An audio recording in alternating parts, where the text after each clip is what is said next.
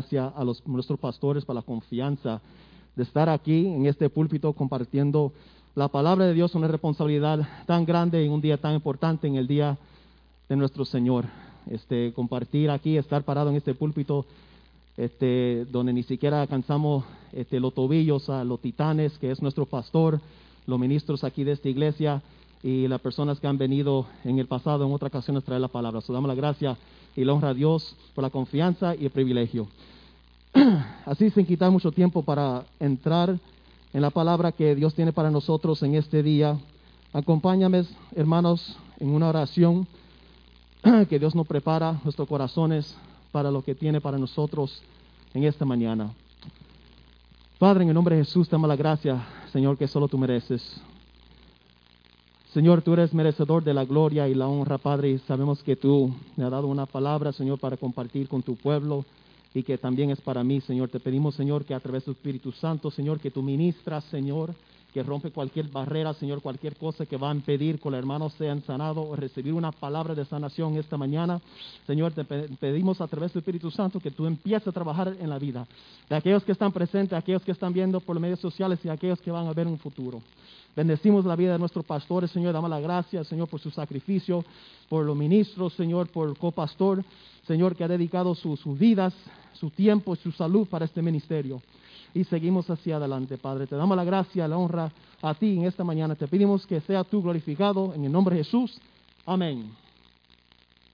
Esta palabra, hermanos, va a ser una continuación que el Señor nos dio el privilegio para empezar este dos viernes atrás. Y el título era y sigue siendo este, la mentalidad, este, venciendo la mentalidad de la víctima, venciendo la mentalidad de víctima. Y como habíamos dicho este, en el primer mensaje, ya lo pueden escuchar, este, queremos dar como el, enfoque de este mensaje. ¿Verdad? Este, el enfoque de esta lección está dirigido a aquellos que han sido victimizados en el pasado. Ahora, cuando hablamos de ser victimizados, puede ser de muchas formas. Puede ser de alguna forma de un daño o algo, un mal que alguien le haya hecho intencionalmente un abandono, maybe unos divorcios del padre, maybe este, algo, un abuso verbal, un abuso este, sexual, algún daño que fue hecho a ustedes, incluso maybe en el matrimonio, maybe una infidelidad, un divorcio, este, un abuso. Entonces, eso está dirigido a, aquellos que han sido victimizados en el pasado, pero aquí está la clave, pero no han podido superarlo. ¿Ve? Ese abuso, esa cosa, ese daño que te hicieron en tu matrimonio pasó 15, 10, 20 años atrás y todavía guardas rencor contra tu cónyuge.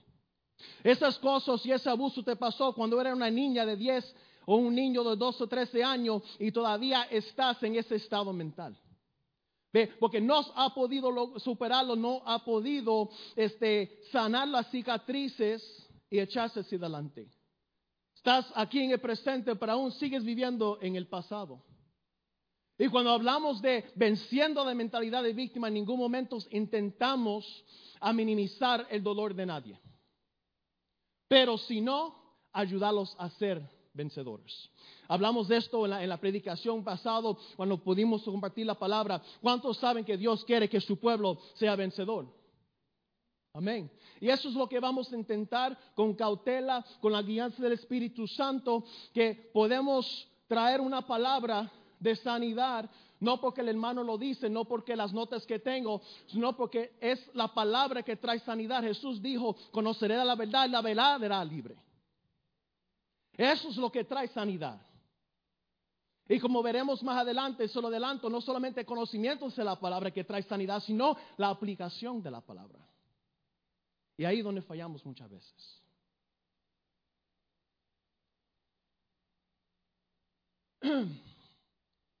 ¿Pasó algo ahí este, atrás? Me están dando versículos, por favor, si me puede dar el PowerPoint otra vez. Gracias. Ahora, gracias hermanos, muchachos que trabajan atrás. Cuando hablamos de mentalidad es importante que entendamos de qué estamos hablando. Bueno, hermanos, obviamente estamos hablando de la mente. No, estamos hablando un poquito, algo un poquito más complicado que la mente. Cuando hablamos de la mentalidad, estamos hablando de un conjunto, eso quiere decir la totalidad de creencias ¿Qué son las creencias? Bueno, las creencias fueron las cosas que te fueron enseñado. Las cosas que te fueron enseñado en la escuela o te fueron enseñado por otras personas. Es un conjunto también de costumbres. ¿Cuáles son las costumbres? Las cosas que vemos en nuestra cultura. Las costumbres de su hogar. ¿Cómo fue que tuviste tu madre trataba a tu padre, tu, madre, eh, tu padre trataba a tu madre? ¿Cuáles son las costumbres que viene trayendo? Otra cosa que ayuda a moldear nuestra mentalidad también son nuestras experiencias. ¿Qué fue que lo experimentaste cuando fuiste un niño o una niña? Esas cosas nos dejan marcado, esas cosas lo, lo trayendo con nosotros por años y años y nos quedamos en estado y simplemente decimos, bueno, así Dios me hizo. Sí, Dios no hizo con diferentes caracteres, pero hay ciertas características de víctima que Dios no quiere que tú cargas con eso. ¿Ve? Entonces, es una, un conjunto de creencias, de, de, de costumbres, de experiencias que conforma el modo de qué? De pensar. Todas estas cosas este, forman nuestra manera de pensar, no solamente eso, la manera que nosotros percibimos, en otras palabras, la, manera que nosotros vemos a otros, la manera que nosotros vemos situaciones, la manera que tú ves tu matrimonio, la manera que tú ves tus hijos, la manera que tú ves tu cónyuge, la manera que tú ves el pastor. Y también eh, eh, afecta la, nuestra actitud. ¿Ve? E, esto no es una psicología, porque la psicología lo que saca de la palabra, bien dice la palabra en los salmos, que así como piensas el hombre es, dice los proverbios, en proverbios, así como piensa el hombre es. Entonces, cuando hablamos de la mentalidad, es un conjunto de todas estas cosas que no han ocurrido, que no fueran enseñado, que hemos aprendido por otras personas, por nuestros padres, que hemos adaptado. Pero, ¿tú entiendes que Dios no quiere que te quedes así?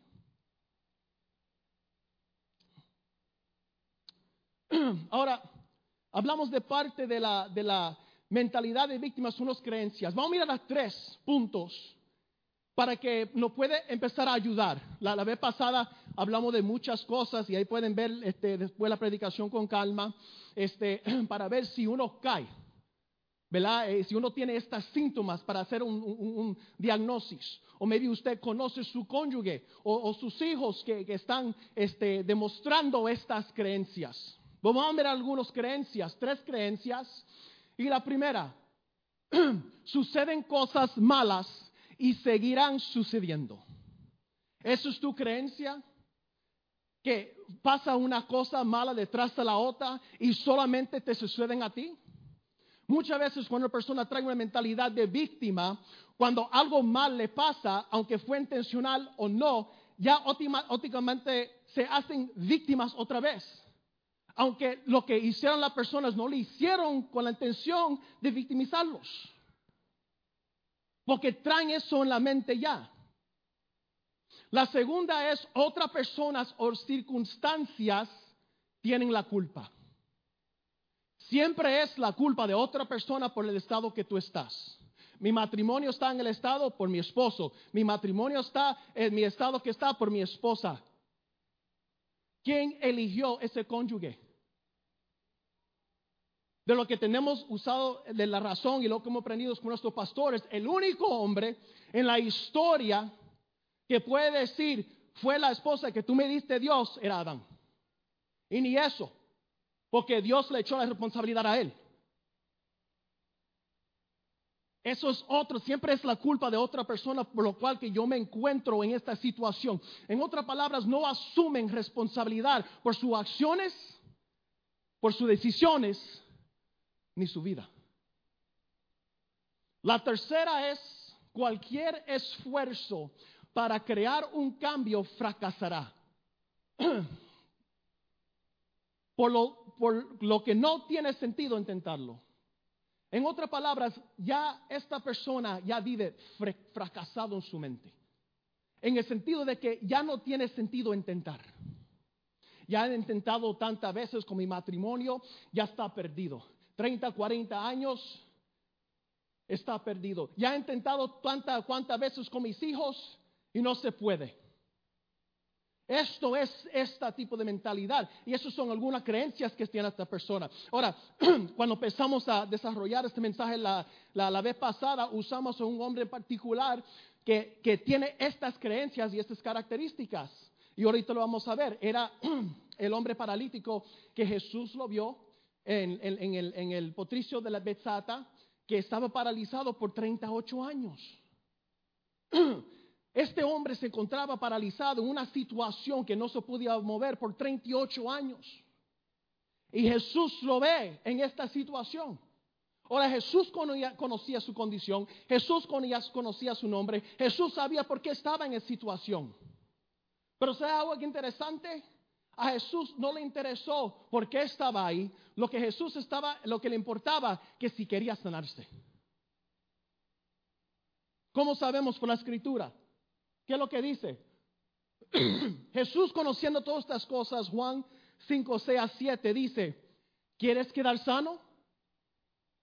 Y así el Señor diría a algunos que están aquí presentes. Maybe algunos que nos están viendo, nos están sintonizando. Y maybe algunos que van a ver este mensaje en un futuro. ¿Quieres ser sano?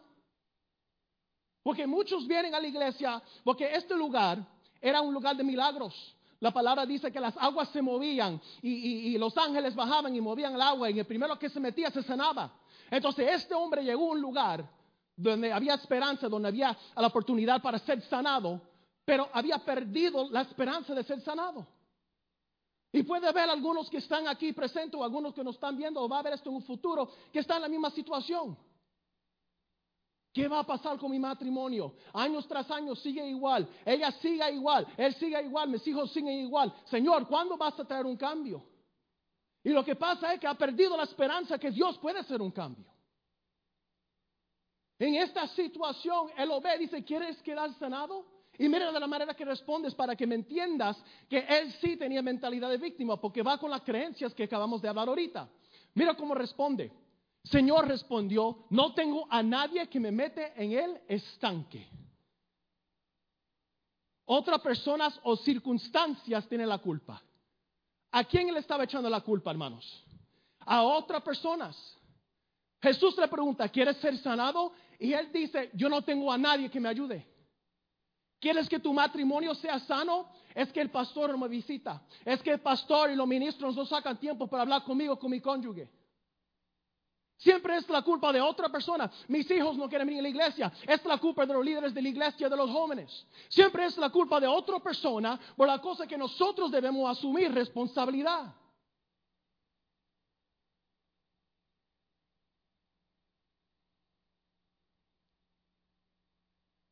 Mientras se agita el agua y cuando trato de hacerlo, otros se meten antes.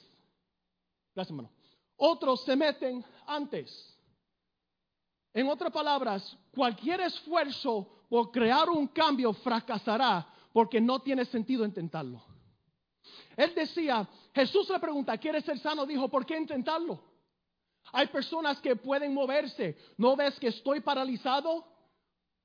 Tus ojos funcionan, Jesús. ¿No puede ver que yo no puedo moverme? ¿No puede ver que estoy solo? ¿No puede ver que hay otros que pueden movilizarse y hay otros que tienen que le ayuda que meterse en el agua antes que yo? mi situación es imposible, no hay manera que yo pueda ser salvo. Y Jesús no lo está preguntando por qué llegaste a la condición que está, no lo está preguntando por qué estás ahí todavía. Lo que está preguntando y lo que está preguntando esta mañana es que si quieres ser sano. Y me atrevo a preguntar lo mismo si alguno de ustedes, ustedes quieren ser sano. ¿Quiere que su matrimonio sea sano? ¿Quiere la relación con sus hijos sea sano? ¿Quiere que la relación con sus padres sea sano? Y eso es lo que Jesús estaba preguntando. Y cuando Jesús le responde, responde con una palabra.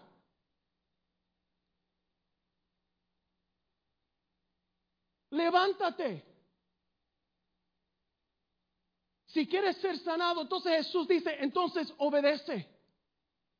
Solo cuando obedecemos la palabra de Dios, la sanidad va a manifestar en nuestras vidas. Jesús le pregunta, ¿quieres ser sano? Dice, le da mil razones por qué cual no puede ser sano. Y Jesús le para el caballo, no le da la razón, no va a alimentar su mentalidad de víctima. Y dice, levántate. Y el hombre tenía una de dos opciones. Dudar y quedarse acostado o levantarse. Porque la obediencia, la sanidad viene cuando nosotros empezamos a obedecer la palabra de Dios. Queremos la sanidad sin la obediencia. ¿Cómo es eso? ¿Cómo es eso? Con mucho respeto ponemos esta imagen. No criticamos ningún ministerio de nadie, usted conoce quién es y si no, pues preguntan a los ministros aquí después. Pero muchas veces nosotros queremos los cultos así que le están azotando con abrigo, que se están cayendo pata arriba, que están danzando, amén. Hay tiempo para eso, hermanos. Pero después de toda esa emoción, ustedes regresen a la casa y regresen con el mismo dolor. Y regresan a sus hogares con los mismos cicatrices. Regresen a su hogar y en 10, 15 minutos ya estás peleando con tu esposo, con tus hijos otra vez en el carro. Jesús dice, nosotros decimos a, Dios, Dios sana mi matrimonio. ¿Sabe lo que Dios dice? Ama tu cónyuge. Señores, que no se puede amar. Él dijo, tú tampoco, eres imposible para amar. Por eso yo di mi hijo, yo te amé a ti primero. Ama a tu esposa primero. Ama a ese esposo primero. Ama a tus hijos primero. Pero nosotros queremos no, no, no han convencido, hasta la misma cristianidad ha creado una mentalidad de víctima dentro de la cristianidad que podemos pedir lo que nosotros queremos a Dios como si fuera un genio y se nos va a dar si nosotros hacemos nuestra parte. Si nosotros obedecer la palabra de Dios. ¿Cómo es eso? Dios sáname de mi pasado. Dios te dice perdona. A eso no le gustaron. Porque a ese nadie le gusta. ¿Por qué? Eso hierre el ego. Eso hiere el orgullo. Dame una pregunta, hermanos. ¿Cuándo Jesús perdonó a aquellos que lo crucificaron? ¿Acaso fue después que estaba comiendo pescado con, los discípulos? Cuando estaba ahí en el mar viendo el océano, conversando con Pedro? No. Cuando colgaba el madero, con su espalda abierta, con su barba arrancado, sangrando, que la palabra dice que ni siquiera se podía entender que era una forma de un hombre, ahí en medio del dolor, fue cuando perdonó. Pero eso no hace difícil, porque el humanismo, la carne, mi madre me enseñó, mi padre me enseñó, la cultura enseña que dice la palabra de Dios. Hermano, no vas a vivir una vida en victoria si vives la vida de acuerdo de tus preceptos y no según los preceptos que nos da la Biblia. ¿O acaso Jesús no dijo, yo vino a darte vida y vida en abundancia?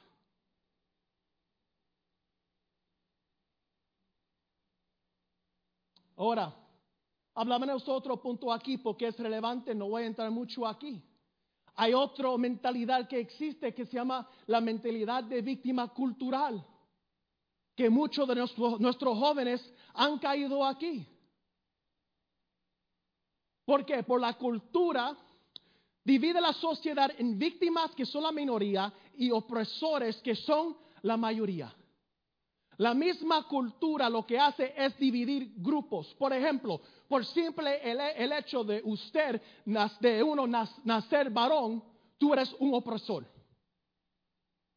Y por simplemente el hecho de tú nacer mujer, eres una víctima. Por tú nacer en Nicaragua y yo nacer en Estados Unidos, eso no hace enemigos. ¿Según quién? ¿Según la palabra de Dios?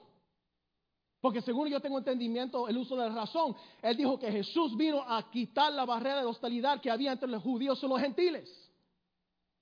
Entonces la misma sociedad programa a nuestros jóvenes que van a las universidades, que están en el high school, que supuestamente van para adquirir mayor conocimiento y lo convierte en unos paganos que no quieren saber nada de Dios. Porque empiezan a adoptar estas ideologías.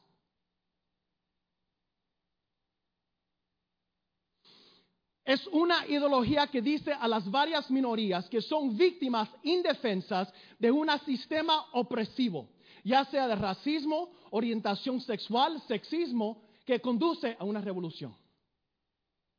Y ve cada uno con el puño levantado. Y no tengo tiempo para entrar con eso de la historia del puño levantado. Usted lo puede buscar o viene a hablarme después y después yo le explico. Pero eso quiere decir rebeldía. Porque al fin cuando termina en una revolución no tiene que ver absolutamente nada con Dios. Pero para que ustedes entiendan, hasta la misma cultura quiere imponer que tú eres una víctima. ¿Tú crees que eso eres Dios? Eso eres Satanás. Y también trabajando mucho en la vida de los adultos. Esto de las elecciones, porque tú eres latino, para aquí, para allá, tú eres víctima. ¿Quién te dice que tú eres víctima? ¿Dios te lo dice? ¿Dios te lo dijo? ¿O te lo está diciendo el hombre en noticias?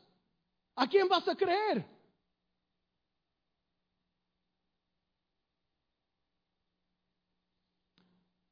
Ahora vamos a mirar algunos peligros de tener una mentalidad de víctima algunos peligros de tener una mentalidad de víctima. Estos no son todos, estos no son los únicos, simplemente son algunos que nosotros agarramos y la apuntamos.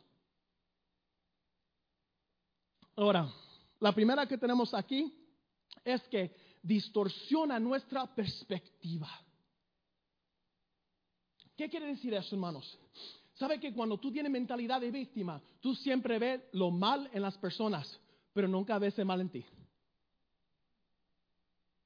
Siempre los demás están equivocados. No me llamó, no me habló, no me saludó. Tú también podías haber saludado. Maybe estaba distraído las personas. Y muchas veces son malinterpretaciones, pero como tiene mentalidad de víctima, se mantiene ahí. Y eso nos llega al segundo punto. Te mantiene como rehén. ¿Qué es un rehén, hermano? Cuando agarran a alguien a la fuerza, lo llevan a un lugar, la tienen amarrado, entonces están pidiendo algo a cambio. ¿Sabía ustedes, hermanos, que cuando tú perdonas, estás diciendo a alguien, no me tienes que pagar lo que me debes? Nos quedamos claro. Cuando uno se mantiene como rehén, la persona encarcelado no es la persona que tiene que ser perdonado, es la persona que decide no perdonar. Tú misma estás cautivado. Número tres, causa daño en tus relaciones. Tu papá te abandonó el hogar o viste que tu papá fue de una manera este, este adultero con tu mamá y tu mamá aguantaba eso muchos años y tú veías como tu papá le engañaba, le engañaba, le engañaba una otra vez. Y ahora por eso todos los hombres son perros. Pero no entiendes que te abres para ser víctima, porque algunas personas que terminan siendo lesbianas, porque no podían encontrar el amor de un hombre, vieron un padre en la casa que siempre fue infiel a mami, entonces viene otra, hablarle el oído, yo te puedo amar como no te ama ningún hombre. Vela a tus hijos, que algunos de tus hijos están pasando por eso. Número cuatro, te roba el gozo del presente. Te roba del gozo presente porque siempre estás viviendo en el pasado. No puedes ver las bendiciones que tienes en tu vida actual. Porque siempre estás pensando en lo mal que te hicieron. Siempre estás pensando, ay, pero mi vida hubiera sido así. Olvídate de cómo tú crees que tu vida hubiera hecho. Dios es soberano, Dios tiene un plan para tu vida y sabe por dónde te está llevando. Vive en el presente, ve, está viviendo en el pasado. Número 5. Te roba de la esperanza de un futuro. Por lo mismo, porque estás viviendo en el pasado. Me vas a volver a pasar. No tiene sentido seguir en esta relación. Mis hijos están perdidos. Nunca nada va a, solucionar. Te roba de la esperanza. En vez de nosotros vivir dependiendo de las promesas de Dios. Porque ¿cuánto sabe que, que Satanás es experto en sembrar semillas de victimización.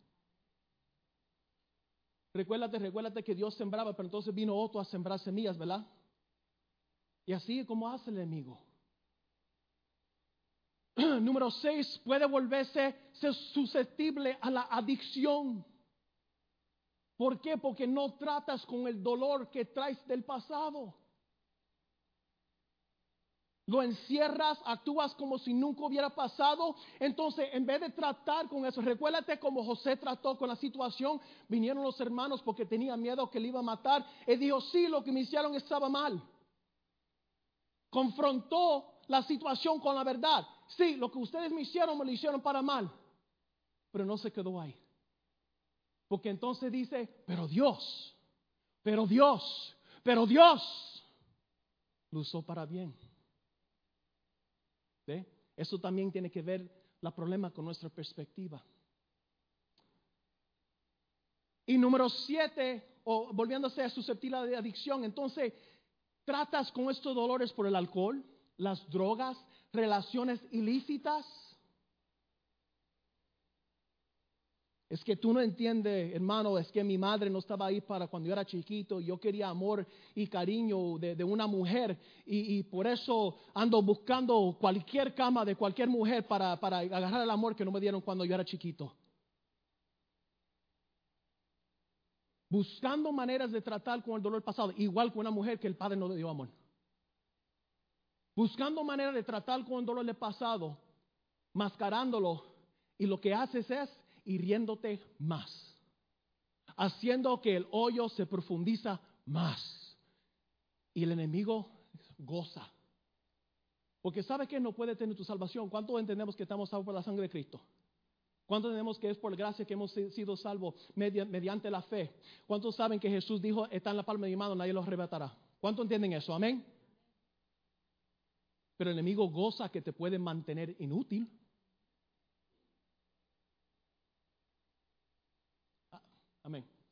Número siete, te abres a ser víctima otra vez. ¿Cuántas personas ustedes conocen? Yo trabajando en mi profesión. Llegaba a las casas, llegaba a los lugares de violencia doméstica. Y nosotros ahí llevamos a la persona. Y una mes después, dos semanas después, tres meses después, en la misma casa otra vez. Y la misma situación otra vez. ¿No sabes cuando no tratas con estas heridas te abres para que vuelvas a ser víctima otra vez? Me abusaron cuando era chiquita o cuando era chiquito, ahora te prestas y te metes en relaciones ilícitas y te prestas para ser abusada. ¿Cómo es eso? ¿Cómo es eso? Eso es lo que ocurre cuando nosotros no tratamos con las cosas en el closet la seguimos cerrando y metiéndolo y ahí la mantenemos cerrado. No queremos saber, no queremos abrirlo y no queremos que permitir que Dios empiece a tratar con esas cosas. Porque sabemos cuando Dios empieza a tratar, hay ciertas cosas que va a exigir de tu parte. Como amar y perdonar y no queremos.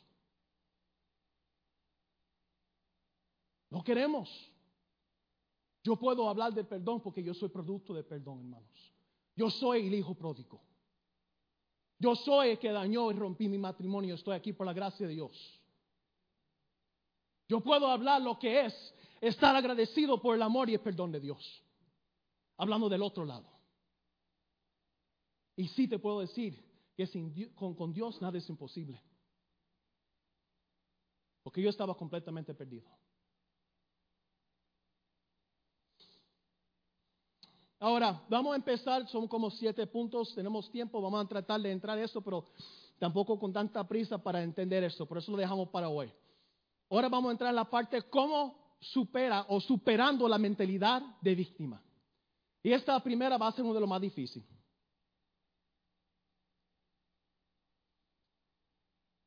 La primera es perdonando. Mateo 6:14 dice, porque si perdonan a otros sus ofensas, también los perdonará a ustedes su Padre Celestial. ¿Cuántos entienden lo que acabamos de hablar? No estamos hablando que si tú no perdonas vas a ir al infierno. Vamos a aclarar eso. Eso no es lo que dice la escritura, porque la palabra dice que es mediante la fe por gracia que estamos salvos, no por obras. Entonces, si es basado en la obra, que yo pido perdón, que estoy sanado, entonces mi, salvación está basado en mí. No está basado en mi gracia a Dios, porque lo hubiera perdido hace mucho tiempo atrás. Está basado en la gracia de Dios. Está, basado en la sangre que Cristo derramó en la cruz del Calvario. Pero tenemos que entender que este perdón de Dios, estamos hablando mientras nosotros somos cristianos y mientras nosotros este, vivimos, esta vida que se llama la vida cristiana, nosotros cometamos errores. Y nosotros, cuando cometamos estos errores, pedimos perdón a Dios. No por nuestra salvación, sino para mantener nuestra relación con Dios. Pero ¿sabía usted, según la escritura, que este perdón con Dios es condicional? No es que dejas de ser hijo o hija, pero sí lo que interrumpa es tu relación con Dios. Y al ser cortado tu relación con Dios, estás cortado de la vida. Por eso tú ves cuando hermanos no perdonan, se enferman. Se enferman mentalmente, se enferman emocionalmente. Se pudren desde adentro. Porque la palabra de Dios dice que el, del, el, el pago del pecado es que es la muerte. Nos separamos del fuente de vida cuando nosotros decidimos no perdonar. Rompemos nuestra relación con Dios. No pierdes la salvación, pero no tienes el mismo gozo que tenías antes. Porque sabes que tú tienes algo contra alguien y Dios te está diciendo cuántas veces yo te he perdonado a ti y tú no puedes perdonar a esta persona.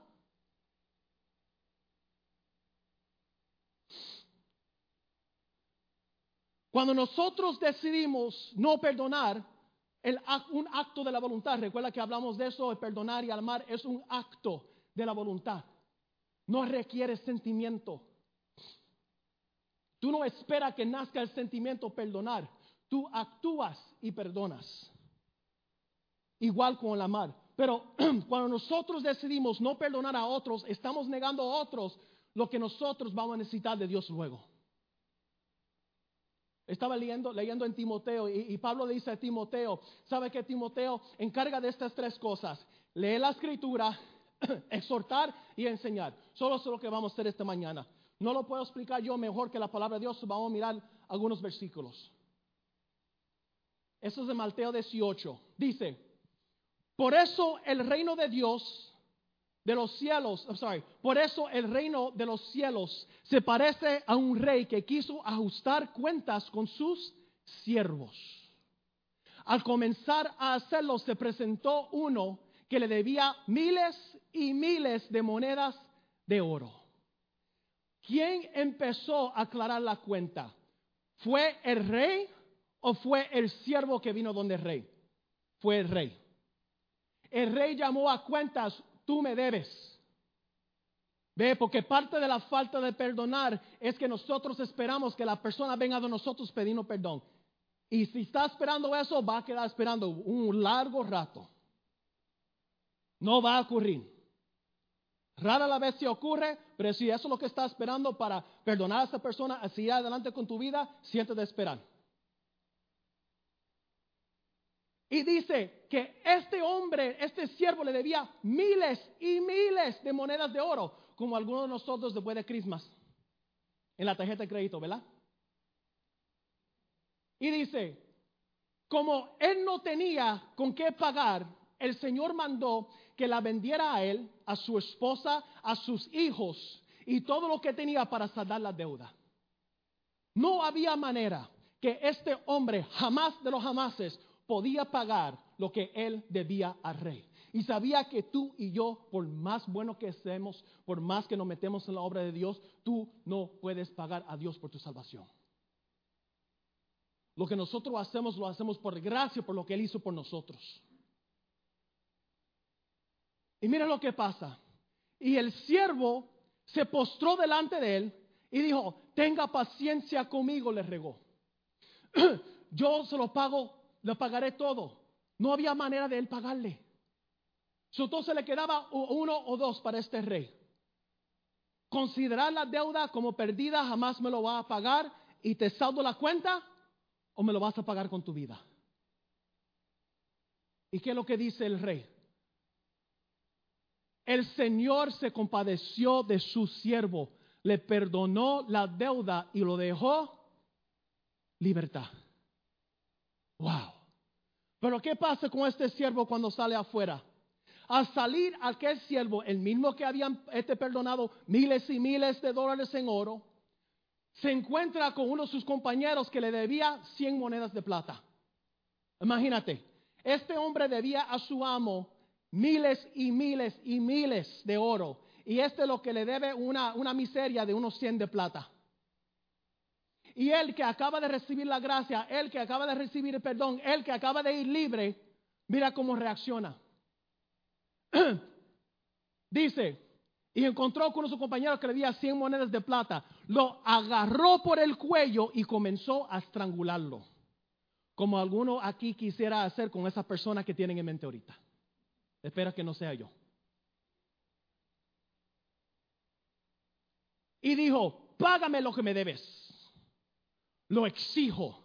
¿Cómo tú vas a exigir algo de alguien cuando Dios te ha perdonado tanto a ti?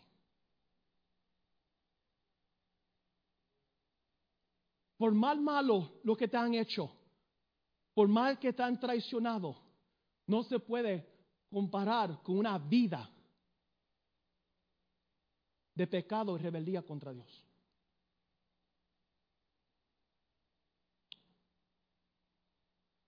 Su compañero le postró delante de él, ten paciencia conmigo, le regó, yo te lo pagaré. Pero él se negó, más bien fue y lo hizo meter en la cárcel hasta pagar a la deuda.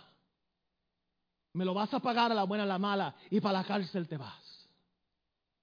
Pero ¿cuántos no entienden que cuando uno perdona que está en la cárcel es uno? Tú estás carcelado. Tú estás viviendo como, como un miserable. Porque esa persona, ni siquiera tú viene a la mente de esa persona en qué tú estás pensando ahorita. Pero tú, esa persona, solamente le mencionar el nombre de esa persona o pensar te trae, te hace enfermar en el estómago y te hace enojar. Y esa persona ni siquiera le ocurre, ni siquiera le llega a sus pensamientos. Pero le da el gusto al enemigo. Para que siga viviendo derrotado. Para que siga viviendo miserable.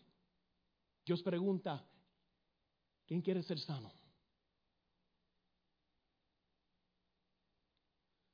Cuando los demás siervos vieron lo que ocurrió, se entristecieron mucho y fueron a contarle a su señor todo lo que había sucedido. Versículo 32. Entonces el señor mandó a llamar al siervo. Siervo malvado le increpó, le increpó. Te perdonaré toda aquella deuda porque me lo suplicaste. ¿No debía tú también haberte compadecido de tu compañero así como yo compadecí de ti? Y enojado su señor lo entregó a los carceleros para que lo torturaran hasta que pagara toda la deuda. Cuando no quieres perdonar, la persona que sale torturado, torturado eres tú. ¿No entiendes eso? Cuando no perdonas la persona que, está pagando un precio, que está torturado en su alma, que está torturado en sus relaciones, que está torturado en su manera de pensar, tú no vives. Porque todo lo que te dicen te molesta. Todos están contra mí. El mundo está contra mí, hermano. Tú no entiendes. Tú naciste al otro lado de, de la frontera. No, lo que no entiendes eres tú. El enemigo te tiene cautivado para hacer su trabajo. Porque no entiendes cuando nosotros lo perdonamos, nosotros obramos en el espíritu, obramos en la carne.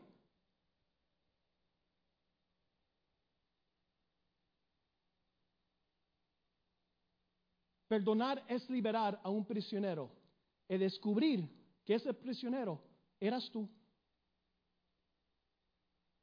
Prisionero a tus pensamientos, a tus ideologías, a tu rabia, a tu enojo, a tu venganza. No perdonar es como beber veneno y esperar que mata a la otra persona. No tiene ningún sentido, pero muchos lo hacen.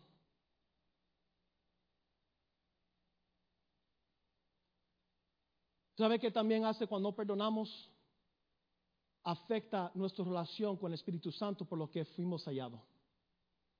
Leemos aquí Efesios 4.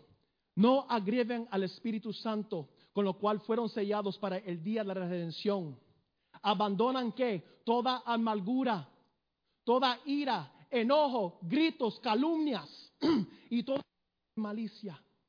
Más bien sean bondadosos, compasivos unos con los otros y perdónanse mutuamente, así como Dios le perdonó a ustedes en Cristo.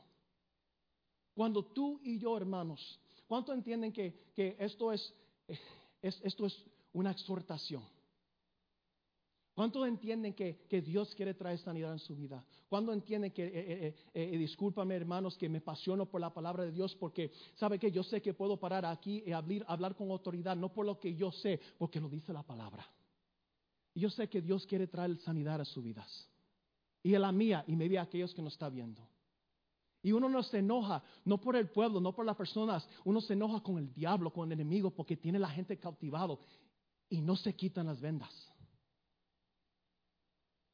Cuando no perdonamos, hermanos, hacemos entristecer el Espíritu Santo en nuestra vida y lo que nosotros sobramos es en la carne del Espíritu. Asegúrase de que nadie deje alcanzar la gracia de Dios, que ninguna raíz de amargura brote y causa dificultades y corrompe a muchos. De porque muchas veces la manera que tratamos las cosas, hemos hablado esto con los jóvenes, muchas veces la tratamos por la superficie. oh, tengo un, carácter, tengo, este, tengo enojo, yo soy enojón. ¿Ok? Es que no tengo paciencia. ¿Ok? Pero lo que no ve que esas cosas que están saliendo a superficie son resultado de una raíz que va más profundo. ¿Y cuántos saben que los raíces se esparzan? Tengo, tenía una bougainvillea. Bougainvillea es una de esas este, que crecen. Y lo puse frente a la casa, frente al portón, al lado del buzón. ¿Por qué? No sé. Eh, la, cosa con esa, esa vid que crece bien salvaje y tiene mucha puya. Y se crece bien grueso, este, como un árbol. Y empecé a darme cuenta que tenía que hacer algo al respecto al árbol. Estaba estorbando este, para buscar la correspondencia y la corté por la superficie. Pero nunca traté con raíz. Y cada vez que venía un mes, dos meses, veía que la vid crecía otra vez. Y iba y cortaba, y iba y cortaba. Hasta un día yo dije, ¿sabe qué? Ya me cansé de esto, yo tengo que tratar con esto. Porque yo estoy, sigo lidiando con la problema por encima, pero no estoy tratando con la profundidad, la raíz del problema. Y cuando fue y empecé a quitar la tierra, hermano, esta raíz se había metido tan profundo que se metió debajo de la acera y estaba ahí casi un día entero tratando de sacar esta plantita que cuando al principio estaba así de chiquito. ¿Y cuántos saben que cuando las raíces crecen, expanden? Tiene tu árbol aquí y aquí tiene tu línea de agua, entonces empieza a tener problemas con la tubería. Porque el raíz de aquel árbol llegó hasta aquí y te está causando un problema aquí. ¿Y cuánto sabe cuando tú tienes una raíz de amargura en tu vida, expande y empieza a afectar otras áreas en tu vida? Porque no quisiste tratar con el problema. Porque sabía que parte de la manera de tratar con el problema era perdonar.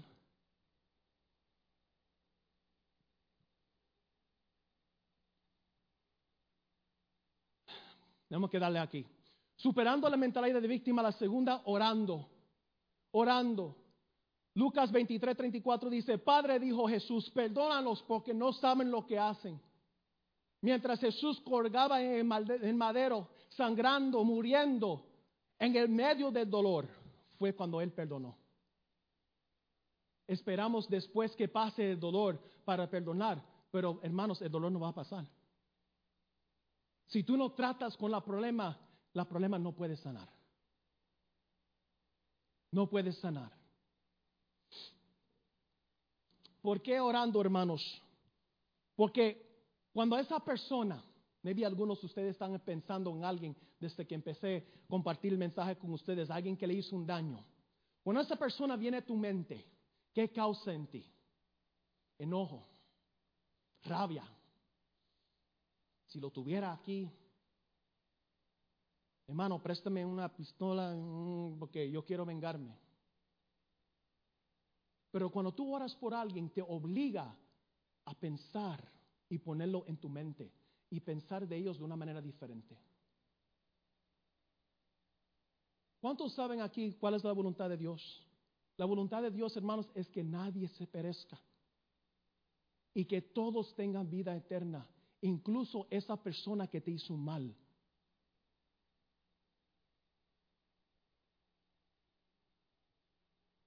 Cuando tú empieces a clamar, Señor, perdónalo, Señor. Yo sé que lo me hicieron, estaba mal, Padre, pero te pido, Señor, que tú abres sus ojos, Señor, para que pueda ver el mal que me hizo, Señor. Te pido, Señor, que tú rompes ese yugo del enemigo, Padre, que tú puedes traer sanidad a la vida. Bendice la obra de sus manos, Señor. Bendice lo que pueda ser salvo. ¿O acaso la Biblia no pide que nosotros oramos por nuestros enemigos? Tanta trifulca con el que va a ser presidente. ¿Qué importa qué partido ganó? ¿Acaso la palabra no dice que debemos orar por nuestros líderes? Ya se acabó. ¿Cuál es el relajo? Dios sigue en su trono. Dios sigue soberano. Dios sigue en control. Oremos por estas personas. Que sean salvos.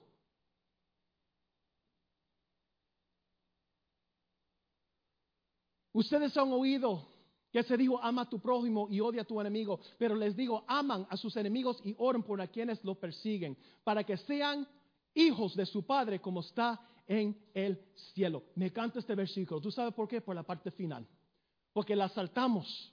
Bueno, la palabra dice perdonar a sus enemigos. Sí, pero ¿por qué Dios lo pide? Porque Dios lo exige. Porque quiere que nosotros seamos, seamos imitadores de Él. Al final, ustedes pueden buscar este versículo después. Entonces dice, para que ustedes sean perfectos como tu Padre es perfecto. No es que vamos a alcanzar la perfección, hermanos. Pero como dijo Pablo, perseguimos hacia la meta. Porque muchos dicen, no, es que Jesús fue el único perfecto. No, ¿sabe qué? Él fue perfecto. Pero Jesús dijo, pero que ustedes también sean perfectos como tu Padre es perfecto. ¿O acaso nosotros no se supone que nosotros seamos luz y sal de la tierra? Pero cuando tú solamente se está enfocando en tu dolor, pierdes el enfoque de la voluntad y propósito de Dios en tu vida con ese dolor. Porque tú sabías que Dios tiene propósito. ¿Tú sabes que Dios tiene propósito con tus cicatrices? El enemigo no quiere que tú sabes eso. El enemigo quiere que tú quedes derrotada. Es que hermano, me da vergüenza hablar de mi matrimonio como, como mi marido fue infiel. Tú sabes la palabra de sanidad que tú puedes traer en la vida de otras personas que están pasando por la misma cosa que tú pasaste. Que hay esperanza. Pero Satanás prefiere que te quedes callado. Superando la mentalidad de víctima, amando, amando. Mateo 5, 43 a 4. Amando, ustedes han oído que se dijo, ama a tu prójimo y odia a tu enemigo. Pero yo les digo, aman a sus enemigos. Parte de, lo que hablamos ahorita de, mantener las personas como rehenes es cuando alguien nos hace un daño, nosotros retenemos amor hacia esa persona. ¿O acaso cuando un hermano no te saluda, un hermano te hizo algo mal en la iglesia, viene y tú lo haces y lo ignoras? Nosotros negamos el amor a otras personas como un castigo. Los esposos lo hacen de cada rato. Los que están casados saben lo que estoy hablando. O maybe yo soy el único que ha experimentado eso. Que tú hiciste qué? A tu propia comida. Eh, se ríe atrás. Que sabe que por la comida que me agarra, hermano. A mí me deja con sándwich, a mí me dejan con, sin comida, hermano. Yo, perdona, yo pido perdón por cosas que yo no he hecho. Pero, pero ¿cuántos saben lo que estoy hablando, hermano? Nosotros negamos el amor a las personas como un castigo. Cuando Dios dice, ámanse. ¿Acaso Romanos 13 dice que tenemos una deuda? ¿Sabe que tú y yo tenemos una deuda con Dios? Y es amar a, los otros. Es una deuda que jamás puede pagar.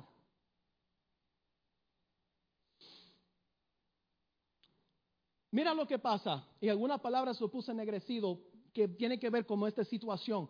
Mira algunas de las cosas, porque amar, ¿cuántos entienden que amar no es sentimiento, hermanos? Amar no es chocolate en ese día de San Valentín. Amar es un acto de la voluntad. Pero cuando nosotros no queremos perdonar a la persona y guardamos rencor, nosotros negamos el amor a las personas. ¿Qué negamos?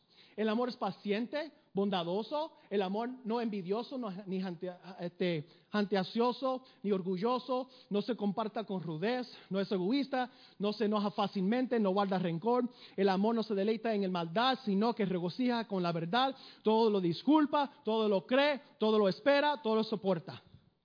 Pero cuando no queremos perdonar y traemos esa mentalidad, no somos pacientes, no somos bondadosos, somos rudos con todo el mundo, todo el mundo paga. Nos enojamos fácilmente, guardamos rencor, no disculpamos y a nadie le soportamos. ¿Y quién termina pagando el precio? Yo. Yo, porque habiendo tantas personas que quieren amarte y que Dios lo ha puesto en tu vida para bendecirte y lo rechazas. Y no te das de cuenta. ¿O acaso no sabes, no, no ve el Animal Planet, que cuando los depredadores van buscando la presa, su táctica es siempre la misma, separarlos. Y aquel que se desvía, lo agarraron.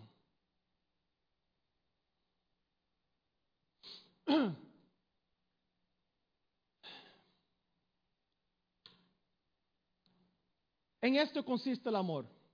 No que nosotros hayamos amado a Dios, sino que Él nos amó primero.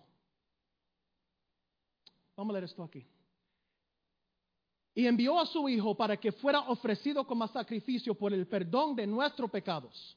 Queridos hermanos, ya que Dios nos ha amado así, también nosotros debemos amarnos los unos a los otros. Dios es el iniciador de la restauración de la relación. Nosotros hicimos mal a Dios, Dios no hizo mal a nosotros, pero fue Él que tomó la iniciativa para restaurar la relación. Pero nosotros vivimos la mentalidad, tú me hiciste un mal, tú debes venir a donde mí primero. ¿Cómo es eso? Tiene sentido humanamente, pero bíblicamente es erróneo.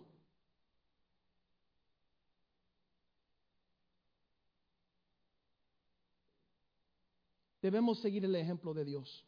Y no es, hermanos, que entendemos que cada situación es diferente, no pretendemos que tú buscas a una persona que te hizo un daño 20, 30 años atrás, entendemos que no estamos hablando, hermanos, pero cuando tú te acercas a una, persona a pedirle perdón, ya tú tenías que haber perdonado a esa persona en tu corazón. No te acercas a una persona para decirte, ¿sabe qué? Voy a pedir este, yo voy a perdonar a hermana Tracy porque mi hermana Tracy me habló mal los otros días. Y yo vengo donde ella, y, hermana, yo te quiero decir, yo te perdono por la manera que tú me hablaste. Ella me dice, ¿de qué manera te hablé? Si yo no haya tomado la decisión de perdonarla, ahí se va a formar.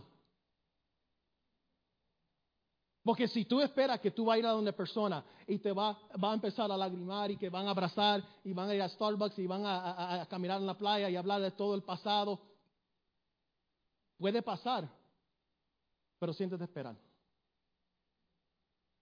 El acto de perdón tiene que empezar en uno, en ti donde estás ahorita. Entonces, si puedes acercar a la persona, puede ser peligroso acercar a la persona, entonces no lo hace.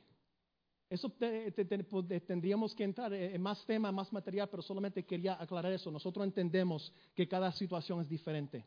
Simplemente le estamos dando unas llaves. Tenemos que seguir. superando la mentalidad de víctima, que transformando, transformando. Dice, no se amolden al mundo actual, sino transformado mediante la renovación de su mente. Mente. Así podrán comprobar cuál es la voluntad de Dios, buena, agradable y perfecta. Bueno, hermano, ese versículo se usa mucho, pero ¿sabe qué? Lo damos por percibido tan rápido porque dice que nuestra manera de pensar, ¿cuánto se recuerda al principio que dimos toda la introducción en cuanto a la mentalidad? Había razón. ¿Verdad? Porque la mentalidad, en la manera que nosotros pensamos, es un conjunto de experiencias, de creencias, de, de cultura, de cuantas cosas que ocurren en nuestra vida.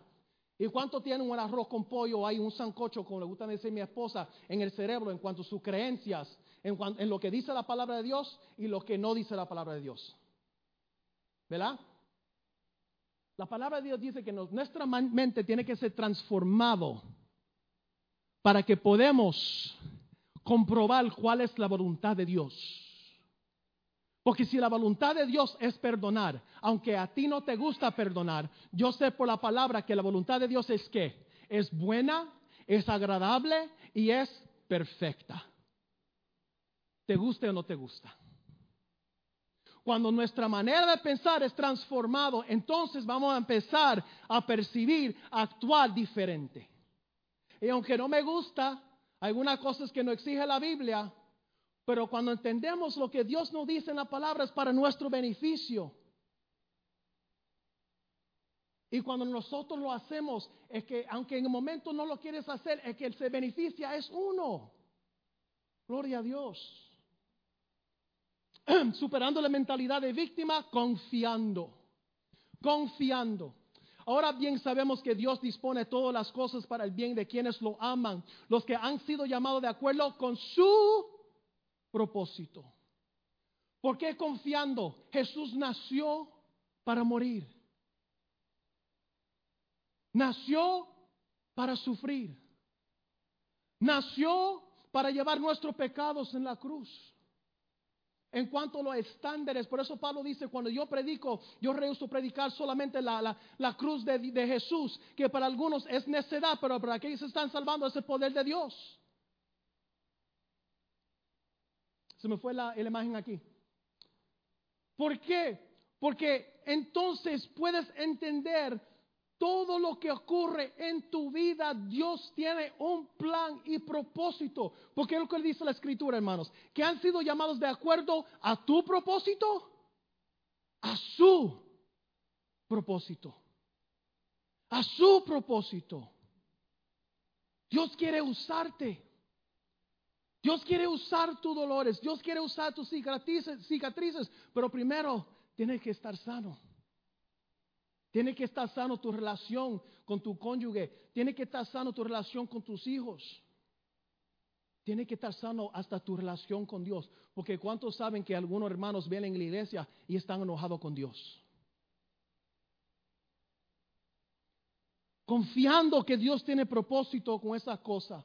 Otra vez declarando. ¿Por qué declarando? Jeremías 29:11, ya lo saben, y es el versículo favorito de Ralph, algunos que están aquí. Porque yo sé muy bien los planes que tengo para ustedes, afirma el Señor, planes de bienestar y no de calamidad, y a fin de darles un futuro y una esperanza.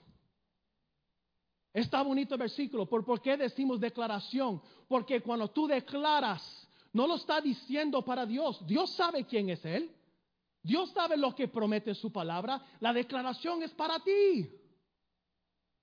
Es para ti. Por eso ponemos el ejemplo de Silas y Pablo. Están en la cárcel, le fueron golpeados, le, le, tiraron piedras y están amarrados. Y con todo eso se empiezan a declarar. ¿Qué empiezan a declarar? Qué bueno eres Dios. Qué bueno que nos contaste este, que podíamos sufrir para ti. Tú sigues siendo bueno. Y cuando empiezan a declarar, Dios trae libertad porque sus cadenas se abrieron y se abrieron las puertas. Cuando empiezas a declarar, yo sé que tú tienes propósito con esto que ocurrió, con esto que estoy pasando en mi vida, aunque lo entiendo y no lo entiendo, yo sé que es para tu propósito.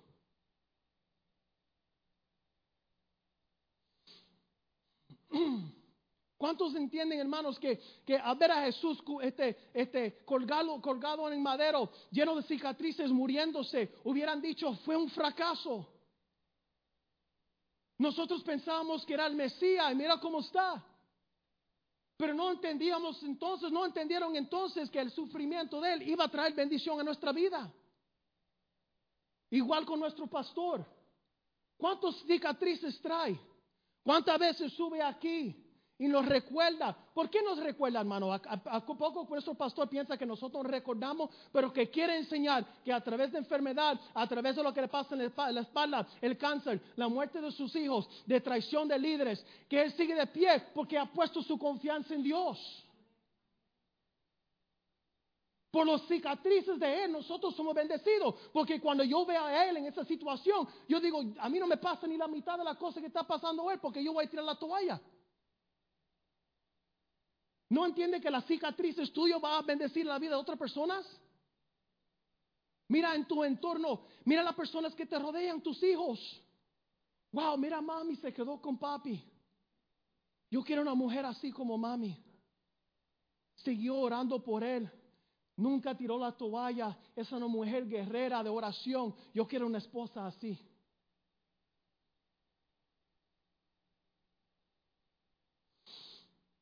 Ahí estamos terminando. Y la última, superando la mentalidad de víctima, conquistando. Pablo le escribió a la iglesia de Filipenses porque estaban preocupados porque no, no, no podían enviarle una ayuda financiera. Y, en este versículo Pablo dice, ¿sabe qué? Hermanos, yo he aprendido el secreto de la vida. Y no es el secreto ese del de, de, secret, que, que name it, claim it. Él está diciendo, esto es el secreto en la vida, que yo entiendo lo que es estar eh, con mucho y con poco, porque el secreto de la vida es que todo lo puedo en Cristo que me fortalece. Sí, traigo dolor, sí, traigo cosas con el pasado, sí, Dios todavía está trabajando conmigo, pero ¿sabe qué? Todo lo puedo en Cristo que me fortalece. Yo puedo seguir con mi matrimonio. Yo puedo seguir en ese trabajo. Yo hay esperanza para mis hijos. Yo voy a seguir hacia adelante.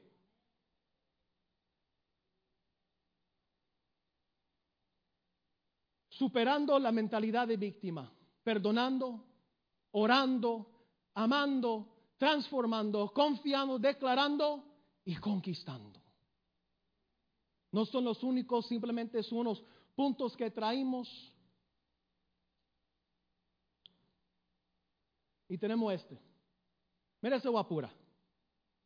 Ese guapura. Aunque no está presente con nosotros, este, presente con nosotros, siempre miramos, es como papi no está, ¿verdad?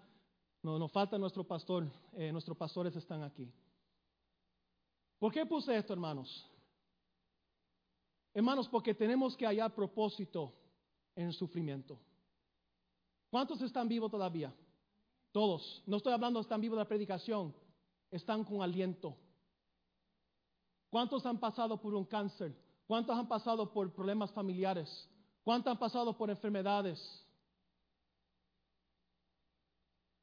¿Cómo vas a usar tu sufrimiento para el reino de Dios? Tú decides ser víctima o vencedor. Segundo de Corintios 1, 3 al 4. Alabado sea Dios, Padre de nuestro Señor Jesucristo, Padre de misericordia, Dios de todas nuestras tribulaciones, para que con el mismo consuelo que Dios hemos recibido, también nosotros podamos consolar a todos los que sufren.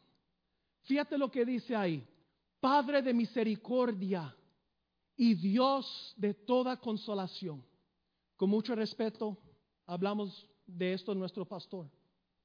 ¿Saben lo que pasó aquí con su hijo?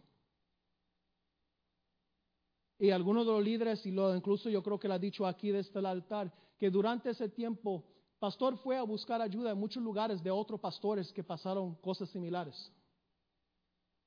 Y sabe que no encontró la ayuda que él esperaba. ¿Sabía eso? No encontraba el apoyo o el entendimiento, la comprensión que le esperaba. Y muchos de ustedes entienden eso, aunque maybe el dolor que ustedes pasaron no es el mismo, pero nosotros entendemos que cuando nosotros pasamos por algo, por más personas que tenemos alrededor, no es lo mismo. Maybe ayuda un rato, pero siempre te vas a tener que acostar y vas a estar solo. Y tienes que lidiar con esa realidad. Pero tú sabes lo que trajo consuelo a nuestro pastor? La escritura. La palabra de Dios. ¿Ve? Porque ¿qué es lo que dice la palabra? Se me fue la señal otra vez. Dice, Padre de misericordia y Dios de toda consolación, quien nos consuela en tiempo de nuestras tribulaciones. ¿O acaso nos olvidamos de lo que el pastor predicó de este púlpito cuando David iba subiendo llorando? Descalzo y con su cabeza cubierto. Nuestro pastor entendió y aprendió a través de la escritura que ser un líder, y aunque tú confías en Dios, tú vas a pasar por dolor, pero está bien demostrar tu humanidad. Y cuando él encontró en la palabra, porque recuerda que ha dicho del hasta el altar, muchos lo criticaban por llorar. Cuando él encontró en la escritura ese consuelo, eso como le dio a él vigor. ¿Y tú sabes lo que pasó? Nuestro pastor no ha compartido con nosotros en reuniones de los líderes y creo que aquí pasó un incidente con otros pastores que también perdieron su hijo. y que no sé si era la pastora, la esposa del, de- del pastor, la iglesia le dijo, no puedes llorar la muerte de tu hijo. Y esta pobre mujer tragando esto, viviendo amarga, de tal manera que empezó a escuchar la voz de su hijo en, el baño. Porque cuánto entiende cuando uno pasa por algo, parte del proceso es esa, um, ah, what's the word? Se me escapa. Cuando uno, este, como a negar, negación, negar la realidad la situación. Denial, thank you. Pero como nuestro pastor pasó por esta experiencia, pudo traer consuelo a estos pastores de la palabra de Dios. Igual que nos trae a nosotros domingos tras domingo, viernes tras viernes. Nosotros no lo hacemos para elogiarlo, nosotros reconocemos nuestros líderes, porque lo usamos, porque lo ponemos como ejemplo, hermanos, porque tenemos un ejemplo aquí, como el ángel de esta iglesia, lo que es vencer una mentalidad de víctima. Si alguien aquí tenía por qué tener una mentalidad así, es él. Y aquí siempre está dando la guerra.